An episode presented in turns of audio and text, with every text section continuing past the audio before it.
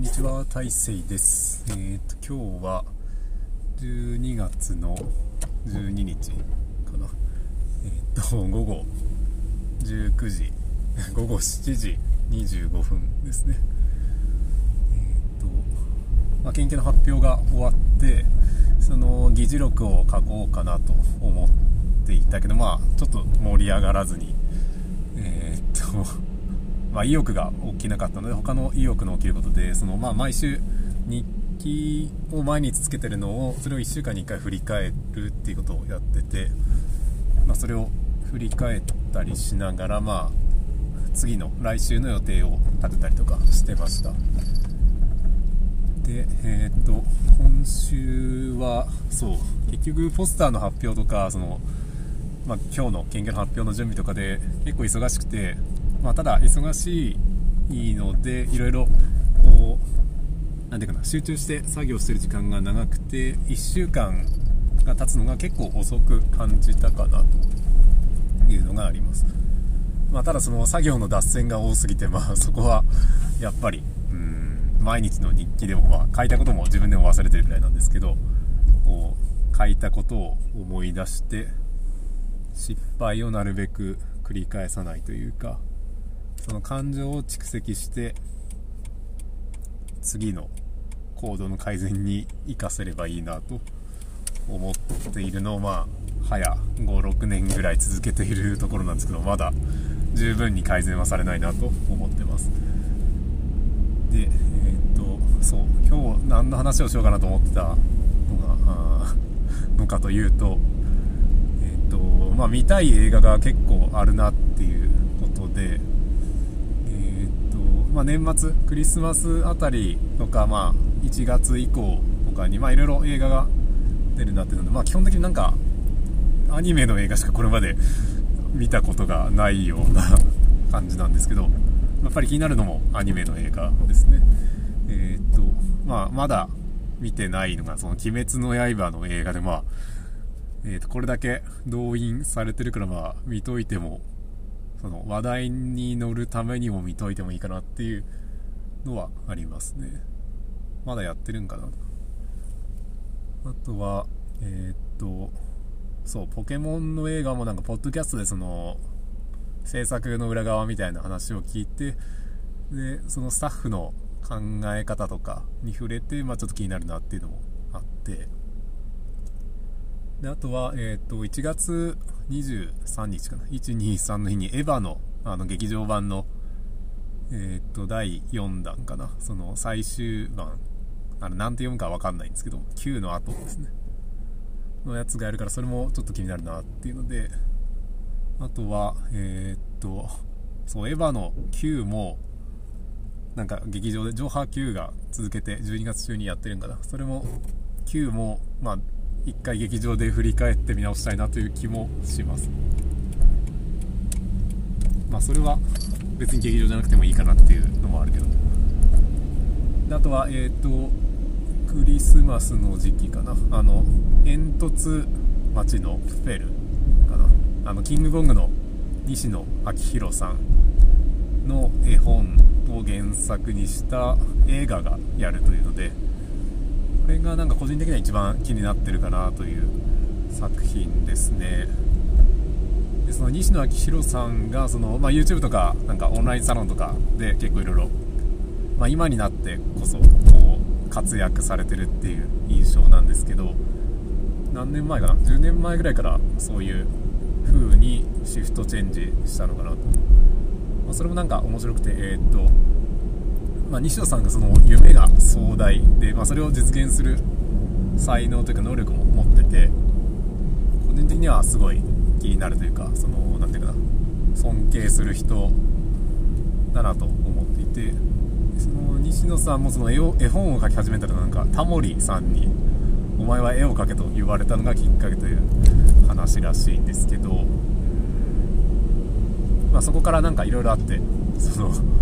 西野さんの人生がまず、まあ、YouTube とかで見ると面白くて、まあ、どん底とか経験してから、まあ、今の立場に、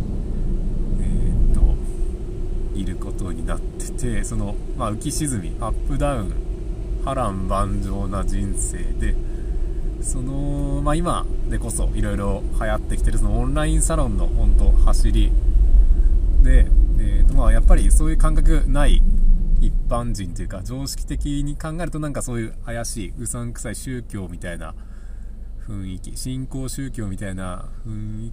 気があって、まあ、実態というかまあ中見てないから分かんないんですけど外から見るとそういう感覚があるのかな。でその中の一つのムーブメントというか行動の、まあ、現象ですね。そのそういったその、まあ、今のメインのカルチャーというかその大企業とかその村社会とかからまた別のインターネットとかスマホが普及し始めてのその新しいコミュニティの中で生まれたこのえー、っと西野昭弘さんというその活動でディズニーを超えるという野望に向けての、えー、っと映画を公開するっていうその資金集めとかもクラウドファンディングで集めてたりしているところも面白くて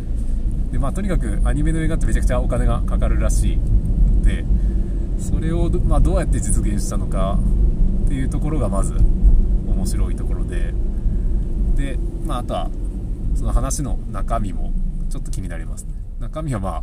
そんなに知らないんです。けどちょっとあのレビューとかを見るとえー、っとまあサラリーマン的なその社会人の人がまあ結構泣いてしまったとかそういう風に書かれたりしていてまああんまり期待はしてないんですけど気になるなと。いうのでそのまあそのまあ今のそのオンラインコミュニティというかオンラインサロンのえー、っと成果物として見てみたいかなっていう感覚はあります、ね。まあ、大体そんな感じですね。でまあ基本的に映画ってあんまり見ないので、まあ、誰かと誰かに誘われたら行くかなっていう感じですね。まあ基本的にそのアニメとか録画した番組とかも倍速で見るのでなんかやっぱり、まあ、映画館で見る意義っていうのがあんまり感じられないかな。まあそうやってその体験するイベントとしてはいいのかな。ますけど、まあ、あとはそのデートで映画館に行くっていうのはなんか正直どうなんかなっていうところもあってまあ口実としては使いやすいところはあると思うんですけど結局その見た後の感想ってまあ人それぞれ違うのでその感情の共感がしにくいっていうところは結構あるんかなと思います。でしかもまあ見た後でそんなその単純にというか簡単に言語化できないしその建設的な意見がこう お互いに出せるのかっていうのが分かんなくて、まあ、映画は1人で見た方が楽しいんじゃないかなと個人的には思ってますけど、まあ、きっかけとしては使いやすいかな、まあ、そのよっぽどお互いにこうなんていうかな深く言い合える仲だったら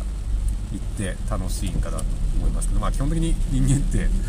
そのなんていうかな共感されたいのでその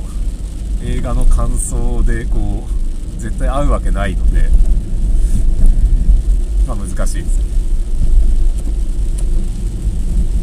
なのでまあ個人的にはその美術館とかなんていうかな、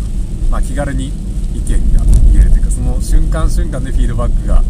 できるようなそういった場所とかの方がまあなんていうかなデートする場所としては好きかなと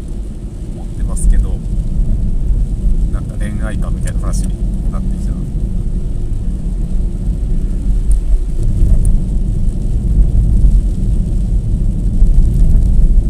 あそこは置いといてかな。まあでも今えー、っと年齢何歳だ？31歳か。平成元年生まれでもうなんか自分の年が分かんなくなってきてて今令和2年なので多分31歳で次の1月で32歳になるのかな。と